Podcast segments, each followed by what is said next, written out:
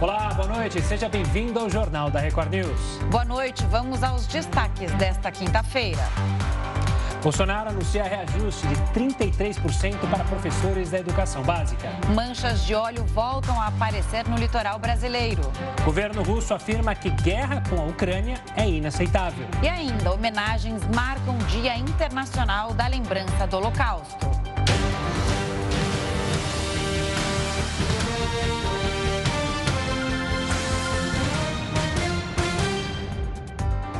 O ministro Alexandre de Moraes, do Supremo Tribunal Federal, determinou que o presidente Jair Bolsonaro preste depoimento à Polícia Federal nesta sexta-feira. Quem tem mais informações é a repórter Nathalie Machado. Nathalie, boa noite para você.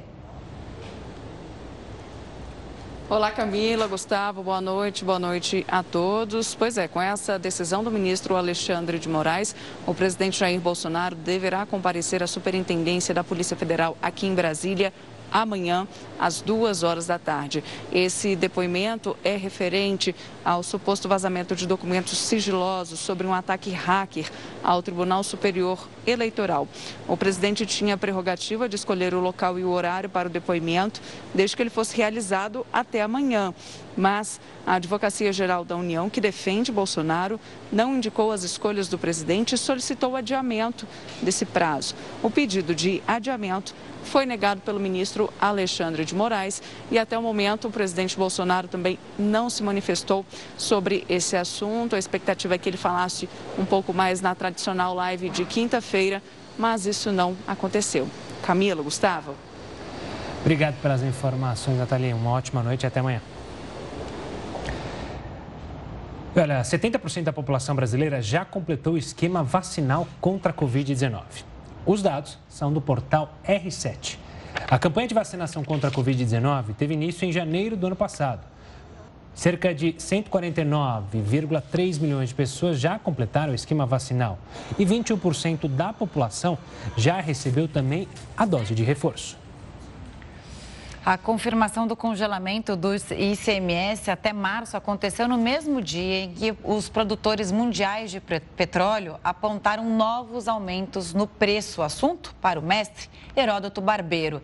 Heródoto, a pergunta que interessa é: esse congelamento vai chegar até o bolso do consumidor? Camila, tem uma péssima notícia. Poxa. Não vai, não. Não? Aliás, não vai por dois motivos. O primeiro é esse que você já lembrou, de causa externa, em que o preço do petróleo continua subindo. Hoje está em 90 dólares o barril. Mas quem olha um pouquinho lá ali para frente, os grandes investidores internacionais, diz que pode chegar a 100 dólares o barril. Então, por exemplo, essa crise da Ucrânia, que a gente até explicou aqui outro dia, ela ajuda a aumentar, porque a Rússia é o segundo maior produtor de petróleo do mundo, é a Rússia.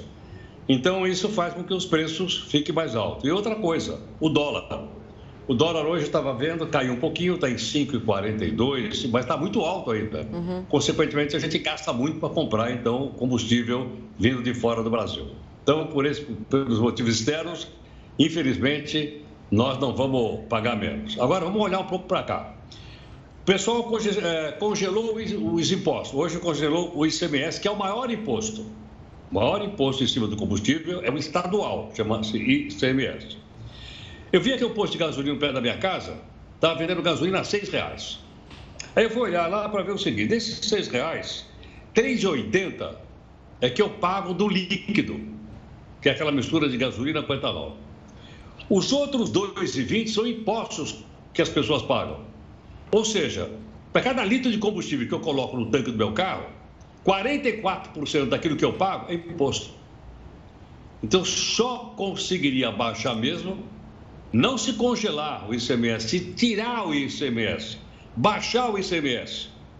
Eu contei aqui uma vez que o estado do Rio de Janeiro cobra 30 e 38% de, de, de ICMS. Por que, que é tão caro? O estado produz petróleo, as refinarias são lá, está pertinho do porto.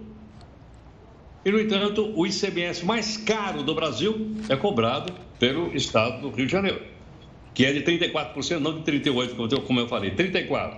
Os outros estados brasileiros cobram mais ou menos 25%. Então, para baixar o preço, teria que baixar o pre... para baixar o, o índice, baixar a alíquota do ICMS, coisa que eu acho que não vai acontecer por vários motivos. Primeiro, porque os governadores precisam de dinheiro para terminar as obras. Segundo, uma coisa que a gente já contou no passado, esse é ano eleitoral.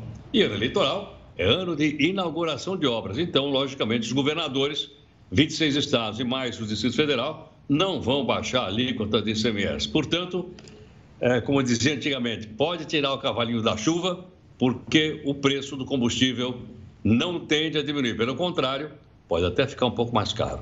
E isso, claro, acaba afetando toda a cadeia, por isso que há risco de uma inflação ainda é, galopante durante esse ano, porque, como a gente já falou outras vezes, o Heródoto sempre explica, né? Uma coisa acaba puxando a outra, né? A, o transporte está caro, o, o combustível está caro, Pode custar mais caro, então, o transporte das mercadorias. E tudo vai encarecendo, né, Heroto? Principalmente quando a gente, em vez de fazer a conta em cima da gasolina, a gente faz a conta em cima do diesel. Porque o país anda em cima de pneu puxado por diesel. Uhum. Então, se aumentou o diesel, aumenta a cadeia toda. É. Heroto, a gente volta a se falar daqui a pouquinho, aqui nessa edição do Jornal da Record News. Exato. Olha, ontem a gente falou aqui no jornal sobre os mais de 200 brasileiros deportados dos Estados Unidos. A Justiça de Minas Gerais identificou ao menos cinco irregularidades nos documentos deles. Pois é, foram constatados erros em declarações de união estável, paternidade e certidões de casamento.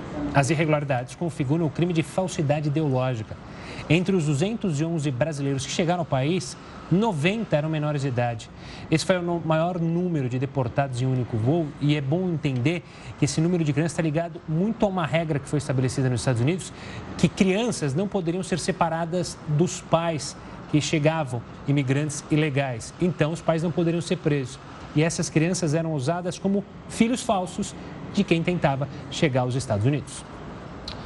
E uma bebê de apenas seis meses recebeu por engano uma superdosagem da vacina da Pfizer contra a Covid-19. Ela foi levada ao hospital depois de receber o imunizante no lugar da pentavalente, que previne uma série de doenças. O caso aconteceu no dia 17 de janeiro em Altinópolis, no interior de São Paulo. Segundo a mãe, a menina tomou um frasco inteiro da vacina contra o coronavírus, o que equivale a seis doses. A própria técnica de enfermagem que aplicou o imunizante avisou a família sobre o erro. A bebê teve alta no dia 21 e está sendo acompanhada por equipes de saúde. A Secretaria de Saúde de Altinópolis abriu um processo administrativo para investigar a conduta da profissional. Agora eu não entendo, né? Porque é muito bem sinalizado. Como uma pessoa se engana ao vacinar uma bebê de apenas seis meses, né? E sendo que em janeiro ainda nem tinha sido, né? É, no, no, dia dessa de, de, que essa criança foi imunizada, não tinha sido liberada. Não tinha nem sido liberada para é, criança. que ela toma a dosagem de adultos, né? O, a, é justamente o, a questão dos adultos. Não dá para entender. Tem uma questão aí que vai muito além, né? Será que essa profissional estava preparada para fazer exatamente o que ela estava fazendo? A gente já viu inúmeros casos de profissionais não preparados pela prefeitura da cidade, pela secretaria estadual, aplicando dose a Deus dará. A gente falou, acho que algumas semanas, de uma técnica de enfermagem que estava aplicando dose em crianças bem antes da, da aprovação pela Anvisa. Porque falou, oh, o prefeito mandou vacinar todo mundo, então as crianças vêm aqui eu vacinava. Como se fosse o quê? Fosse é, simples, é, né? É, e não tivesse um estudo sério por trás. Por falar em estudo, Camila, um estudo identificou que a combinação de infecção e vacina gera uma superimunidade contra a Covid-19. Para entender mais sobre esse assunto, o Jornal da Record News conversa com César Fernandes, presidente da Associação Médica Brasileira. Doutor, uma boa noite, obrigado pela participação aqui conosco. Essa pesquisa corrobora com uma constatação que já era falada pelos cientistas de que a Covid-19, em um futuro não muito distante, pode virar uma endemia de uma doença fraca, digamos assim, ou seja, não tão violenta às pessoas? Boa noite, Camila. Boa noite, Gustavo. É um enorme prazer falar com vocês novamente. É, é, o que nós esperamos, né? Esse é o cenário que nós gostaríamos que acontecesse com a maior brevidade possível, né? Que nós tivéssemos formas muito mais brandas, né? De, de Covid-19, né? E, e é muito provável é muito provável que a associação da vacina, né? a vacina sobretudo, a vacina sobretudo, a vacina tem um poder imunogênico maior do que a própria doença natural, do que o vírus selvagem, aquele vírus que vive na natureza, o, o SARS-CoV-2, que é o vírus da Covid-19, ele tem um poder imunogênico de proteger a pessoa muito menor do que o da vacina. É importante que as pessoas entendam isso. Aliás, esse princípio vacinal é válido é, para a maioria das doenças doenças, né? é, comparando a, imunidade é, da doença com a imunidade vacinal, habitualmente, para diferentes doenças virais, a imunidade vacinal costuma ser maior. Então, nós esperamos né, que a Covid possa é, deixar de ser essa doença epidêmica desastrosa, não é, que nos causou tanto sofrimento, não é, tantas mortes, tantas sequelas, e que possamos viver de uma forma endêmica, com uma doença mais controlável através do sistema de vacinação e, quando necessário, através de medidas de proteção individual, como todos nós aprendemos a fazer ao longo da pandemia. É o que nós esperamos. Doutor César, é um prazer conversar mais uma vez com o senhor aqui no Jornal da Record News. Então, vê se a gente entendeu direitinho. A vacina serve como um estimulador das células de defesa. Agora, qual é a diferença entre um vacinado que teve Covid e os vacinados que nunca pegaram, né? Porque estão dizendo que você tem um anticorpo maior não importa se você tomou a vacina antes de pegar a doença ou depois, é que você vai ter uma super imunidade porque você já teve o vírus. Queria que eh, saber exatamente qual é a diferença para o vacinado e o não vacinado quando entra em contato com o vírus, com o coronavírus. Eu acho que a sua pergunta é uma pergunta que muita gente se faz, né? E muita gente pode fazer um entendimento, pode ter um entendimento equivocado. Por exemplo, eu já fui contaminado pela doença, portanto, eu já tenho uma proteção natural e eu não preciso mais fazer a vacinação natural. Tem muitas fake news sobre a vacina. Né? A vacina traz preocupações por essas notícias, muitas vezes não alinhadas, desencontradas, né? que são dadas a conhecer. Né? E a pessoa pode, então, fazer esse entendimento equivocado. Eu já tive a doença natural e, portanto, eu já estou imunizado. Não é verdade isso para a doença natural. É, tanto é que hoje você recomenda que se vacinem todos, independente de terem tido a doença ou não. Claro, que é, a pessoa que está é, que tá sendo vacinada, ela já teve a Covid, é possível até que ela ganhe um reforço imunológico maior do que quem não teve a, a doença, né? Mas nós não temos métrica para fazer essas comparações. O que precisa ser passado à população é de que tanto o vírus selvagem, aquele vírus que existe na, na natureza, esse é o nome que se dá ao vírus natural, né? vírus selvagem, quanto as formas atenuadas de vírus, vírus vivo atenuado ou partículas do vírus, como nós aprendemos né, nos noticiários repetidos sobre essa questão, que é o RNA mensageiro, que é uma, uma partícula viral, né? a partícula que seria aquela é importante para estimular o sistema imunológico, é, elas têm um poder é, tanto a partícula vacinal como a, vacina de vírus é, vivo atenuado, é, como eu já mencionei, de estimular mais. Mas é possível que a, a, esses estímulos repetidos sobre o sistema imunológico alavanquem muito mais do que os eventos isoladamente. Né? Essa é a possibilidade que se discute. Porém, repito, insisto pela relevância da informação, que quem já teve a doença natural não tem salvo-conduto para não se vacinar. Doutor, falando sobre vacina e justamente sobre a próxima geração de vacinas, já que há estudos justamente para vacinas específicas para Ômicron e também possivelmente teremos estudos para se novas cepas surgirem, é, é essencial que as vacinas da segunda geração sejam ainda melhores?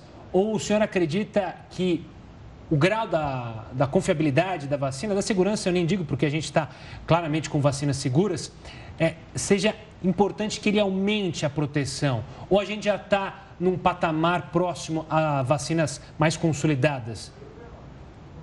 É, não, claramente a gente tem possibilidade de melhorar aquilo que, como você já mencionou, está bem, tanto do ponto de vista de segurança, as vacinas são seguras.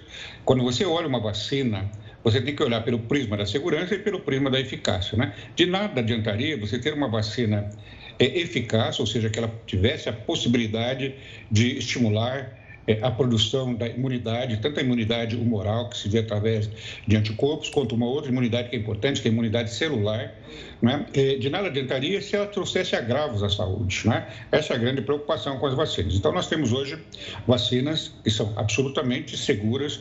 Não existe, é importante que se diga que todos que nos assistem sabem, não há procedimento médico, não há medicamento, não há vacina que seja 100% seguro.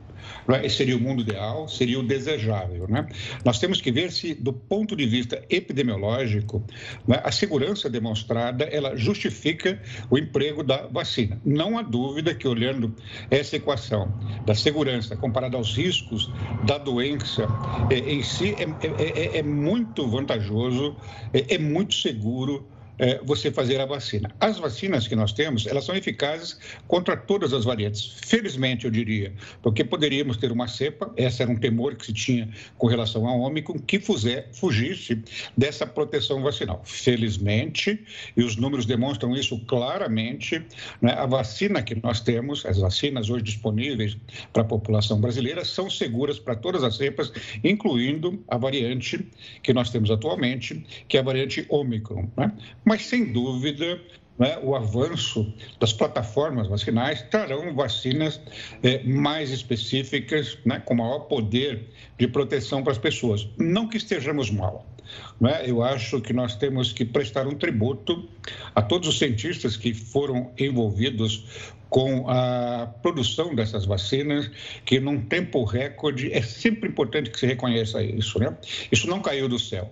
Isso foi produto de muito esforço, de muita dedicação, de muita alocação de cabeças privilegiadas, de grandes recursos tecnológicos para que nós pudéssemos chegar a esse estágio. E aqui no Brasil, nós temos um exemplo né, de que a população se comprometeu, né? nós estamos muito próximos de quase 80% da população adulta vacinada, né? e isso fez com que nós não tivéssemos é, números que nos entristecessem é, muito com relação ao número de mortes. Você veja que há um descolamento das curvas do número de casos. Nunca tivemos tantos casos né, como nós estamos tendo hoje. Infelizmente, o nosso número de mortes é muito não diria que é baixo, acho que seria uma leviandade dizer que o nosso número de mortes é baixo. Quem tem ao redor de 500 mortes dia, que são os números que nós estamos assistindo atualmente, não pode dizer que o número de mortes é baixo.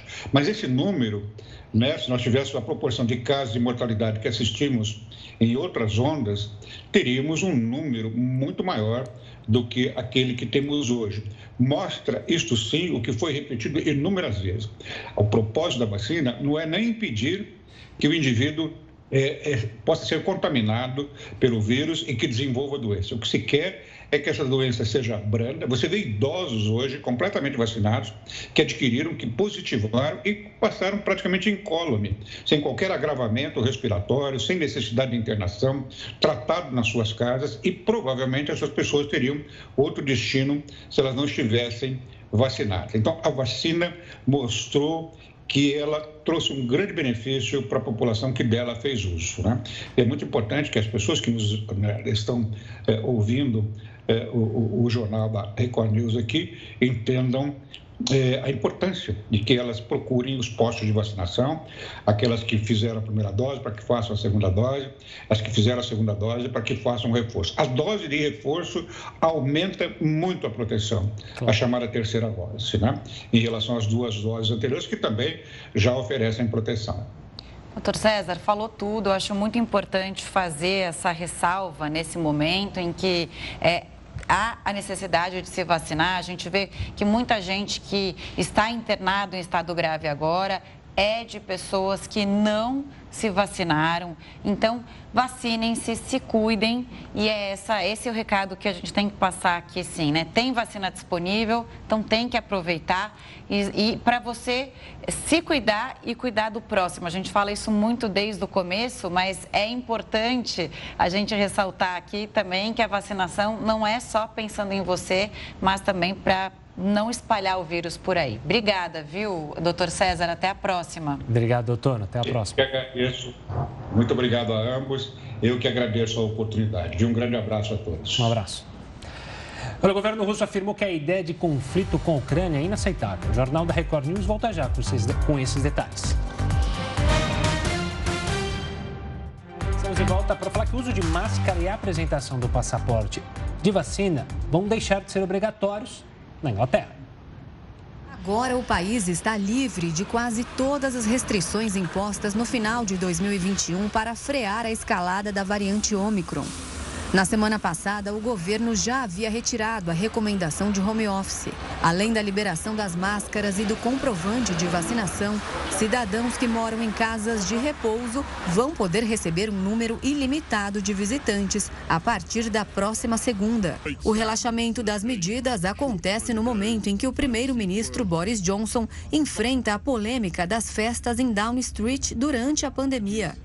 O premier celebrou a flexibilização em uma rede social, mas pediu que as pessoas mantenham os cuidados e que se vacinem. Boris Johnson também pretende suspender a exigência de isolamento para quem testa positivo para a Covid-19, assim como a quarentena não é obrigatória para aqueles que estão gripados.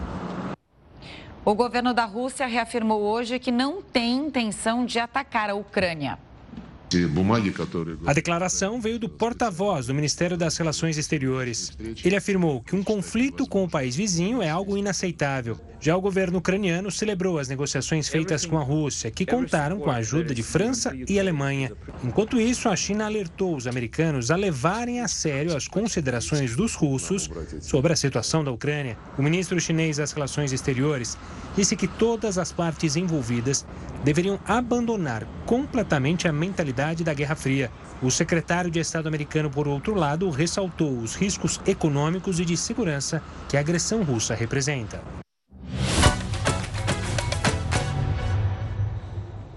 E hoje é dia de estreia do atual campeão paulista. Pois é, o São Paulo já está em Campinas para encarar o Guarani pelo Paulistão.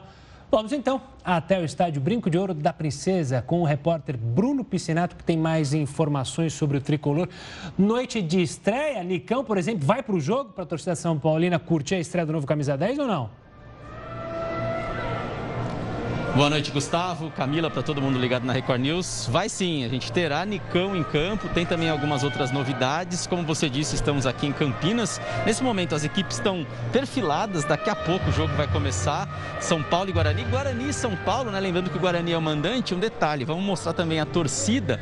Só tem torcedor do Guarani não foi permitida a entrada de torcedores são paulinos. Medida de segurança da Polícia Militar, tem também a restrição é, com relação à quantidade de torcida, né? apenas 70%. Ah, e perdemos o contato com ele justamente quando Pena. a gente ouvia o hino nacional, né, com é, o Bruno Piscinato. É. E até que estava cheio o estádio, né? Cheio, Só com torcedores do Guarani, mas Todo mundo lá presente. Olha lá, a gente já ah. tem então o Bruno Piscinato. Bruno, continua a falar a informação que você estava trazendo para gente. E de você, como repórter, deve estar emocionado de estar aí fazendo essa cobertura do Paulistão. Exatamente, Camila. É muito bom, né? A Record, Record TV, a Record News de volta ao Campeonato Paulista. E agora falando um pouco sobre o campo, vocês estavam falando sobre reforços, quem vai jogar.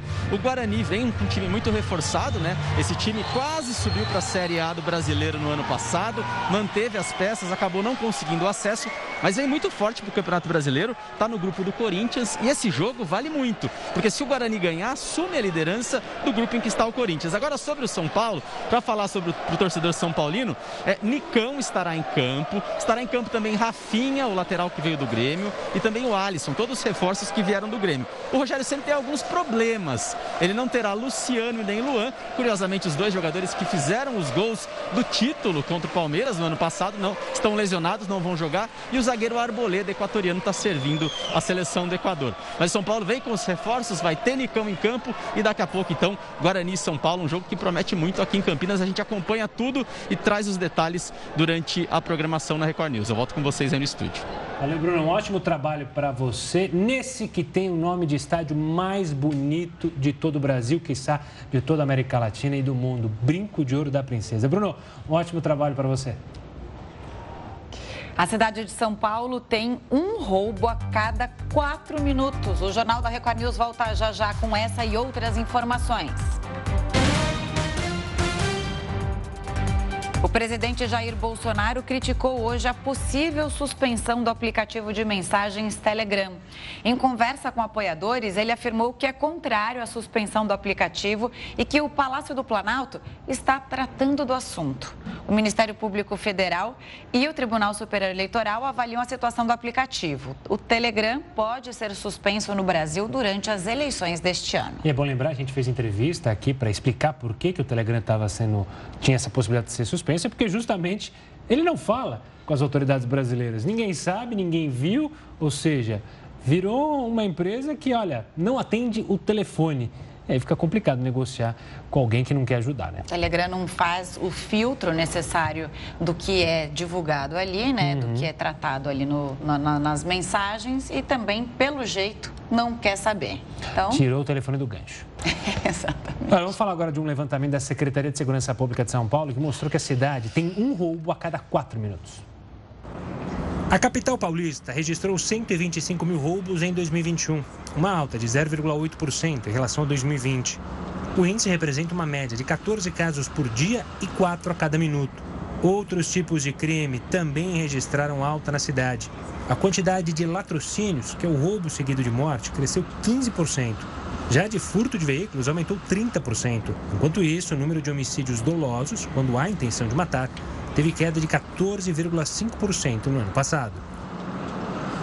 O índice de confiança da indústria, calculado pela Fundação Getúlio Vargas, caiu pelo sexto mês seguido em janeiro. O indicador recuou 1,7 ponto e atingiu o menor patamar desde julho de 2020. A pontuação abaixo de 100 indica pessimismo no setor. A queda foi influenciada principalmente pelas incertezas provocadas pelo avanço da variante Ômicron, segundo os empresários. O aumento no número de casos de Covid tem levado ao afastamento de funcionários, como como a gente tem mostrado, e ampliado as restrições sanitárias. A expectativa de produção para os próximos meses também influenciou essa queda, principalmente por causa da falta de insumos para a indústria. E a economia dos Estados Unidos teve em 2021 o maior crescimento em quase 40 anos. O PIB norte-americano avançou 5,7% no ano passado. Esse nível de crescimento não era alcançado desde 1984. Apesar disso, o país também viu a inflação acelerar no mesmo período. O índice de preço subiu 3,9% em 2021, muito influenciado pela injeção de dólares na economia pelo governo Biden. Já para 2022, especialistas consideram que a atividade econômica seja impactada pelo avanço da variante Omicron. A Agência Nacional de Aviação Civil autorizou um aplicativo a utilizar drones para a entrega de refeições. Uma novidade aí. Para entender mais como esse processo vai funcionar, a gente conversa com o Gustavo Torrente, especialista em tecnologia. Gustavo, bem-vindo aqui ao Jornal da Record News. Bom, eu entrevistei essa semana, coincidentemente, a pessoa da, do aplicativo, né? Responsável também pelos testes. É uma coisa muito curiosa, né? Quer dizer, ele tinha me explicado que não é que a sua comida vai chegar pela janela, mas pode agilizar o processo de delivery. Exatamente. Uma boa noite para você, uma boa noite a todos em casa. E ele não vai chegar na janela, né? Existem hoje drone portos, onde o drone ele chega e o entregador responsável ali pelo aplicativo faz a entrega direto na casa do consumidor. E Gustavo, uma boa noite também. Mas e a confiabilidade desses equipamentos? Porque eu lembro, é, até pouco tempo, quando os drones começaram a voar, tinha que assinar autorização para eles sobrevoarem durante shows, porque havia o risco justamente do drone cair lá de cima e se pega a cabeça de alguém, machuca e machuca muito, imagina de uma criança. É, é, é para isso que o teste da, da ANAC serve, ou seja, a liberação, para ver se é confiável de fato? Perfeitamente. Vale lembrar que desde 2019, né, essa empresa eh, de aplicativos de delivery está fazendo a parceria com a startup que é responsável pelo drone, desde 2019 está fazendo um mapeamento é, da logística, a rota desses drones, é, quais são os, os pedidos mais realizados, e sim, existem padrões de segurança. O que a ANAC liberou foi: você pode fazer uma entrega com raio de apenas 3 quilômetros e apenas 2,5 quilos por entrega. Não é qualquer drone, tá? É um drone equipado com seis motores, é, equipado com GPS, com paraquedas de segurança. Então a gente está falando de um outro nível aí é, de drone. E é claro que precisa ali de muitos testes, como foram realizados nos anos de 2020 e 2021, aqui na, no estado de São Paulo, em Campinas, e na cidade de São José dos Campos, e também um teste realizado no Nordeste, em Aracaju, é, mostraram a eficiência do drone. E aí o que a ANAC falou? Falou: olha, existem regras de segurança para vocês cumprirem. Esse drone não pode passar sobre as pessoas, esse drone tem que respeitar ali as condições meteorológicas né, do tempo e foi autorizado. Em breve a gente vai ter aí pedidos que vão ter a entrega reduzida, né, entre 70 e 80% do tempo. Reforçando, não vai vir pela janela, mas sim através de um drone porto, onde o entregador completa o destino final.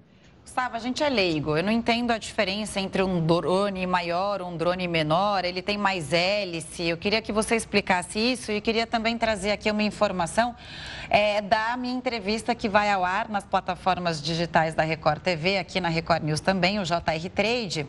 E aí, enfim, ele me contou o seguinte, que você vai ter pontos é, em que os drones eles vão poder circular. Então, você tem uma rota ali e aí, vamos supor, a gente aqui em São Paulo tem a a, o Rio Pinheiros, para de repente o entregador conseguir fazer a entrega de uma forma mais rápida, o drone ele deu um exemplo, vai passar de um ponto do rio, da Marginal Pinheiros, para o outro ponto do rio. E ali vai estar tá, é, um motoqueiro esperando para conseguir fazer a entrega, né? Então, é, é, é, super curioso também, porque deve agilizar e deve é, dar muito mais tempo e encurtar também, né? O espaço e o caminho, o trajeto daquele entregador. Mas explica para a gente qual é a diferença de drone, né? Porque a gente fala em segurança, dá um pouco pouco de medo mesmo, né? Não ver drone caindo na nossa cabeça.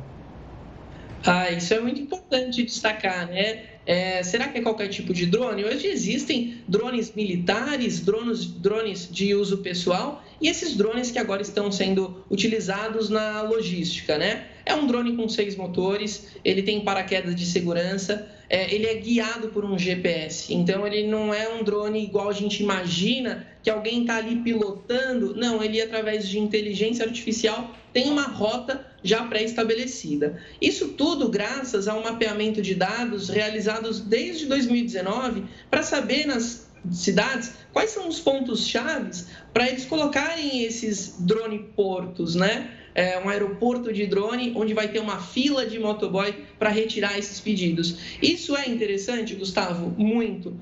São Paulo, uma cidade caótica, você deu um excelente exemplo do Rio. É, às vezes um trajeto entre o restaurante e uma casa pode levar de 50 a 60 minutos. Agora, com um drone, né, num trajeto ali de 5 minutos, mais o trajeto do motoboy que está esperando por aquele pedido num drone porto, pode reduzir o pedido, a entrega em 10, 15 minutos, o que ia demorar uma hora. Né? Esse drone é, utilizado na logística está sendo agora autorizado para delivery de comida e com certeza em breve nós teremos aí a nossa encomenda, a nossa correspondência sendo entregue por drones. Gustavo, vamos ver se a sua pizza, que você gosta tanto, já Mas... chega quentinha e crocante ainda na sua casa, assim, com drone, quando ele estiver valendo já. Você citou o exemplo das encomendas, mas é bom lembrar também que já há estudos, não só no Brasil, mas no mundo todo, também para o transporte de órgãos, para a necessidade de,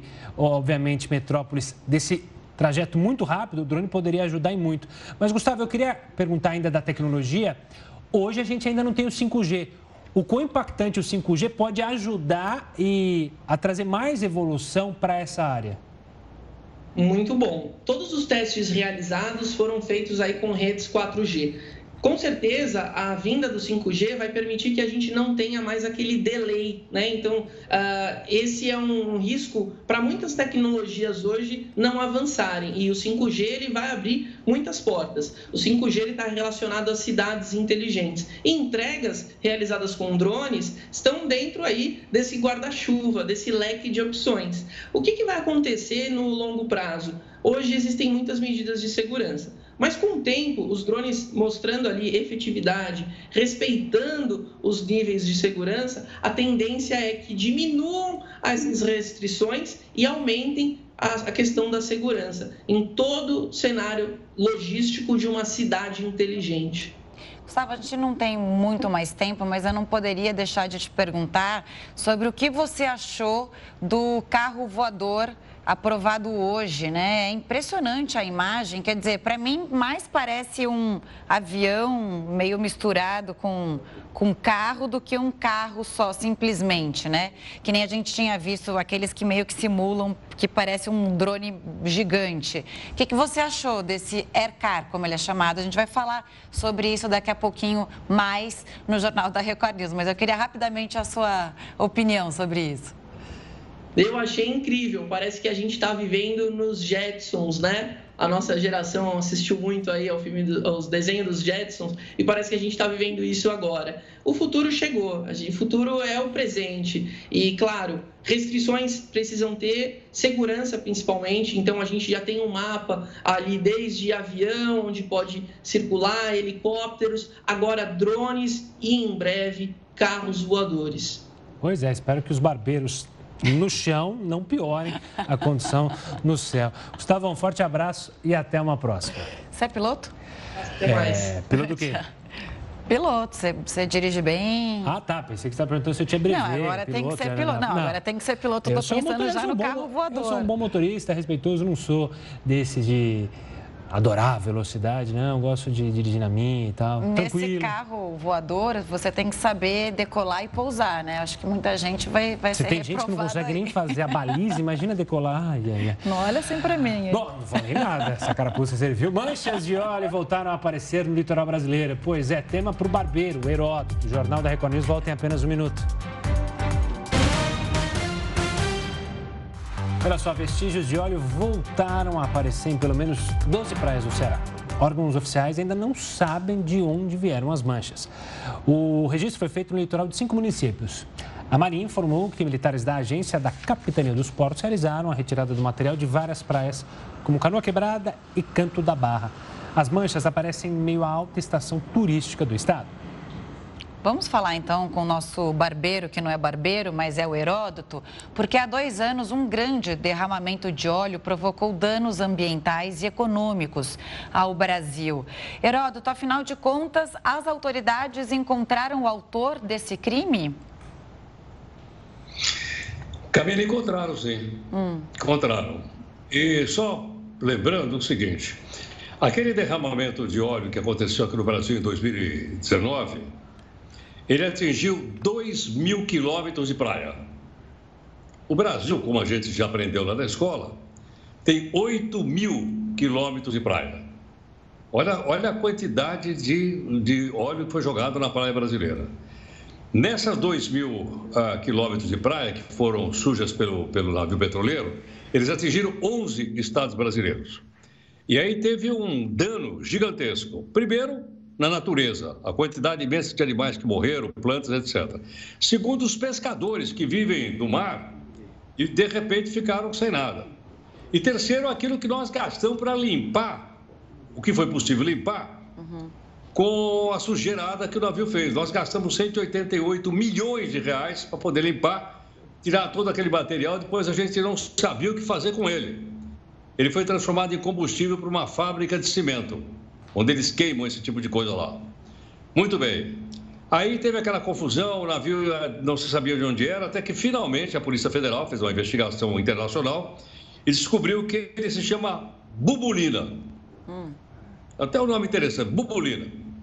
É de uma empresa sediada na Grécia, porque a empresa sediada não quer dizer que o navio é de lá. É uma empresa sediada na Grécia chamada Delta Tanks. Delta Tanks. Pois é, descobrindo inclusive o nome do comandante. Eu vou só dizer o primeiro nome dele, porque o segundo não dá para pronunciar. O homem chama-se Constantinos, alguma coisa em grego. Ele e o chefe das máquinas estão sendo processados e o nome deles está na Interpol, porque eles têm que responder por crime ambiental no Brasil. E essa empresa teria que, no mínimo, ressarcir aquilo que foi gasto pelo governo e aquilo que os pescadores perderam. mas infelizmente até agora nós não tivemos ainda uma solução. Mas o que é interessante é o seguinte: esse mesmo navio, ele provavelmente lavou o tanque de petróleo aqui nas costas brasileiras. Ele tentou fazer isso lá nas costas dos Estados Unidos. Adivinha o que aconteceu? Foi pego na hora. Então, o comandante segurou, deixou chegar aqui na América do Sul, no Atlântico Sul, e fez a limpeza que veio parar no nosso litoral. Logicamente, claro, todos os danos são, são, são ruins, mas o dano ambiental foi realmente um dano gigantesco na flora e na fauna marítima brasileira. Vamos ver se um dia um cara desse vai para trás das grades, que é onde que ele merece ficar. Com certeza, é. a gente está vendo imagem aí, enquanto você falava, né, desse óleo, é espécie de, uma espécie de piche mesmo, né, que não poluiu só as águas, mas também as praias. E aí, Heródoto, você trouxe uma informação aqui muito interessante que eu não tinha ouvido. O que, que eles fizeram com esse, com, essa, com esse óleo, com esse piche? É, ele foi transformado em, em, combustível para a empresa de produção de cimento. Olha só. Não sei se você sabe, a empresa usa, é, a empresa de cimento usa esse rejeito de petróleo para queimar. E queima também pneu de carro. Sabia disso ou não? Não, não tinha ideia. Achei muito interessante. É? Pelo menos serviu para alguma coisa, né? Porque é um desastre ambiental enorme. Então, para onde vai tanto pneu de carro que tem? Vai para as fábricas de cimento. Então lá eles queimam, tem filtro e tal, e tal, para segurar a fumaça, vai para lá. Hum. Mas é queima, né? Tem um pouquinho de desastre ambiental também nessa queima, né? Porque joga gás carbônico, é tudo que a gente faz Sim, hoje, infelizmente. Heroto, mas vamos terminar o dia de hoje feliz, afinal, sexta voo. Quer dizer, tá quase sextavando. E aí, sexta é dia de relaxar, né, Heroto? A gente se vê amanhã, então, combinado? Se, descansa bem para aproveitar Não sei, não, não sei. Até amanhã eu não sei o que vai acontecer. Ah, que isso. A gente estava falando de carro voador aqui, a gente está falando que é o barbeiro, que não é barbeiro, mas talvez, talvez veículo normal aqui em terra você não seja barbeiro. Mas vamos ver, vamos, tá? Só se, for uma Kombi, só se for uma voadora. A, com, a Kombi alada. Heroto, a gente volta a se falar amanhã. Forte abraço. Beijo grande. Tchau, querido. Pois é, no próximo bloco a gente vai falar desse carro voador que recebeu certificação de voo. A gente volta com os detalhes em instantes. O presidente Bolsonaro reajustou o piso salarial dos professores da educação básica. O aumento anunciado é de 33%. Com o reajuste, o salário inicial para os professores do ensino básico deve chegar a R$ 3.845. A correção segue o índice do Fundeb, que teve mudanças em 2020. Os ministérios da Economia e da Educação e também estados e municípios que pagam os professores falavam num reajuste bem menor, de 7,5%. E o Brasil poderá retaliar países que tenham descumprido acordos comerciais. Membros da Organização Mundial do Comércio costumam recorrer de decisões em primeira instância ao órgão de apelação. Mas o tribunal está parado desde 2020. Apesar do bloqueio, países continuam recorrendo a ele numa tentativa de descumprir as decisões da OMC. A paralisação do órgão de apelação fez com que o presidente Jair Bolsonaro editasse uma medida provisória que permite ao Brasil colocar em prática as decisões favoráveis já obtidas na OMC. O texto, publicado no Diário Oficial, não esclarece quais sanções poderão ser aplicadas. A Coreia do Norte disparou mais dois mísseis balísticos hoje. Com isso, o número de lançamentos em 2022 chegou a seis. Autoridades sul-coreanas detectaram os lançamentos nesta manhã. Os mísseis viajaram por cerca de 190 quilômetros. Desde o começo do ano, a Coreia do Norte retomou as rodadas de testes.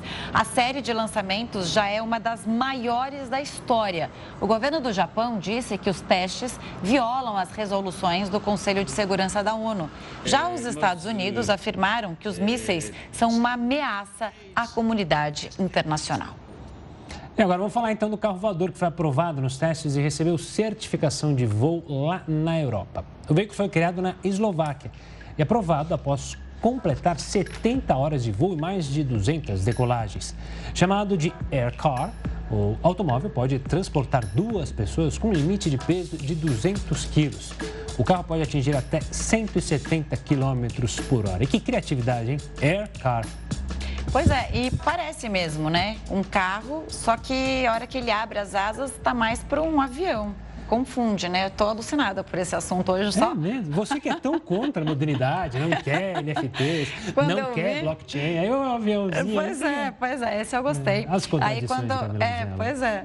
Aí quando eu vi a notícia tal, fui fazer uma pesquisa, eu vi que ele é, pode voar mil quilômetros e aí eu fui ver uma distância mais ou menos. Então, se a gente tivesse um carro voador, a gente poderia ir de São Paulo ao Rio de Janeiro, que tem 380 quilômetros, voltar aqui para São Paulo ainda sobra sobra um pouquinho de quilômetro para viajar para algum lugar.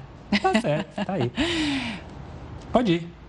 A libertação dos prisioneiros do campo de Auschwitz, na Polônia, completou 77 anos hoje. Chefes de Estado da Europa prestaram homenagem às vítimas do Holocausto. A data marca a libertação dos prisioneiros do campo de Auschwitz, na Polônia, em 1945, um episódio que jamais pode ser esquecido. O Dia Internacional em Memória do Holocausto foi lembrado por vários países. Na Alemanha, o chanceler Olaf Scholz acompanhou o presidente do parlamento israelense a um memorial em homenagem às vítimas em Berlim. Eles fizeram um minuto de silêncio e depositaram flores. Autoridades italianas e integrantes da comunidade judaica também prestaram homenagens em Roma. Sobreviventes do Holocausto e políticos alertaram sobre o ressurgimento do antissemitismo. Moro em Nova York há 75 anos, mas ainda me lembro da época terrível de horror e ódio. Infelizmente, esse câncer voltou e o ódio aos judeus é comum em muitos países do mundo, incluindo a Alemanha.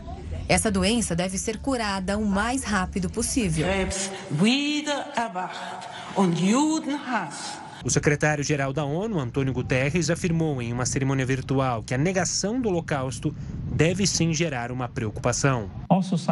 Todas as sociedades devem agir para combater o antissemitismo. A ONU aprovou uma resolução que condena o antissemitismo e proíbe a negação do Holocausto. Eu já estive em Auschwitz, é um dos lugares mais tenebrosos da face da Terra, mas ele é importantíssimo, porque infelizmente as pessoas que viveram o Holocausto obviamente estão nos deixando pela idade. Então é importante que o homem vá lá e saiba o quão maldoso ele já foi, porque como a gente viu na reportagem, infelizmente tem gente que volta a citar o antissemitismo e defender o nazismo, infelizmente. É isso. O Jornal da Record News fica por aqui. Muito obrigada pela companhia. E você continua agora com o News das 10. E a Renata Caetano, uma ótima noite e até amanhã.